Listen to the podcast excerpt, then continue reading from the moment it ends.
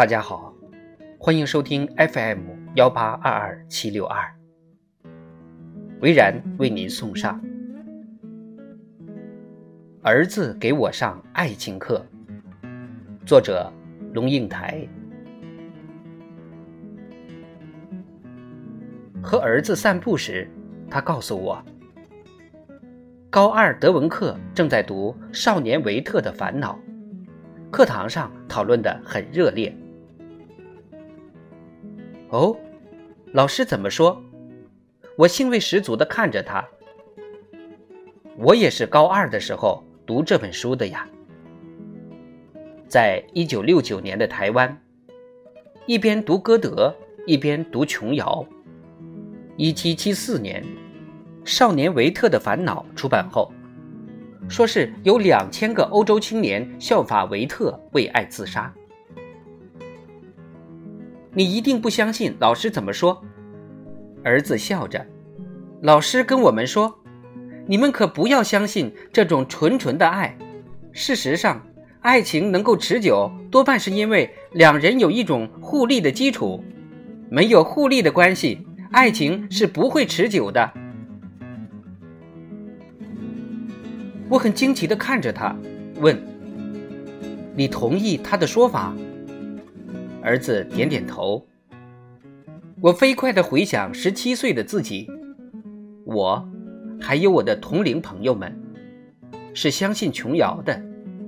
凡是男的，都要有深邃而痛苦的眼睛；女的，都会有冰冷的小手和火烫的疯狂的热情。爱情。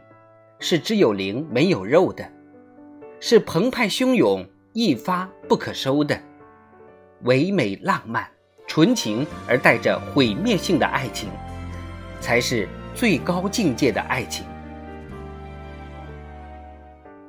儿子以好朋友约翰的父母为例，给我做解说。你看，约翰的爸妈离婚了，约翰爸爸现在的女朋友就可能持久。因为第一，约翰爸爸是个银行总经理，女朋友是个秘书，他得到社会和经济地位的提升。第二，约翰妈妈是大学校长，约翰爸爸受不了约翰妈妈这么优秀，现在跟自己的秘书在一起，秘书不管是学识还是地位还是聪明度，都不如自己，他得到安全感和自我优越感。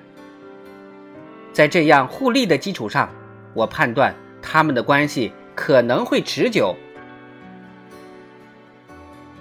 我两眼发直的瞪着自己十七岁的儿子，说：“老天，你怎么会知道这些？”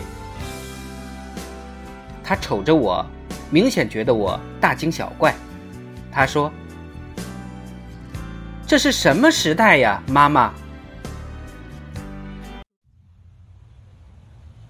晚上，伦敦街头下起小雨，我们在雨中快步奔走，赶往剧场。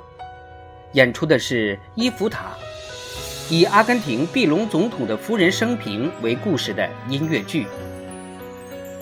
我们还是迟到了。阿根廷，不要为我哭的熟悉旋律从剧场的门缝里传出来。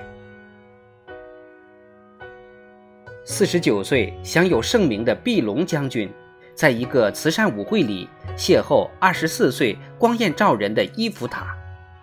舞台上灯光迷离，音乐柔媚，伊芙塔渐渐舞进碧龙。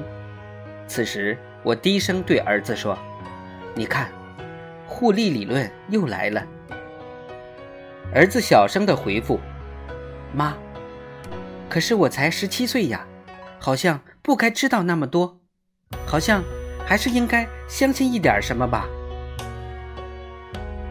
我有好一阵子一边看戏一边心不在焉。他的问题，我有答案吗？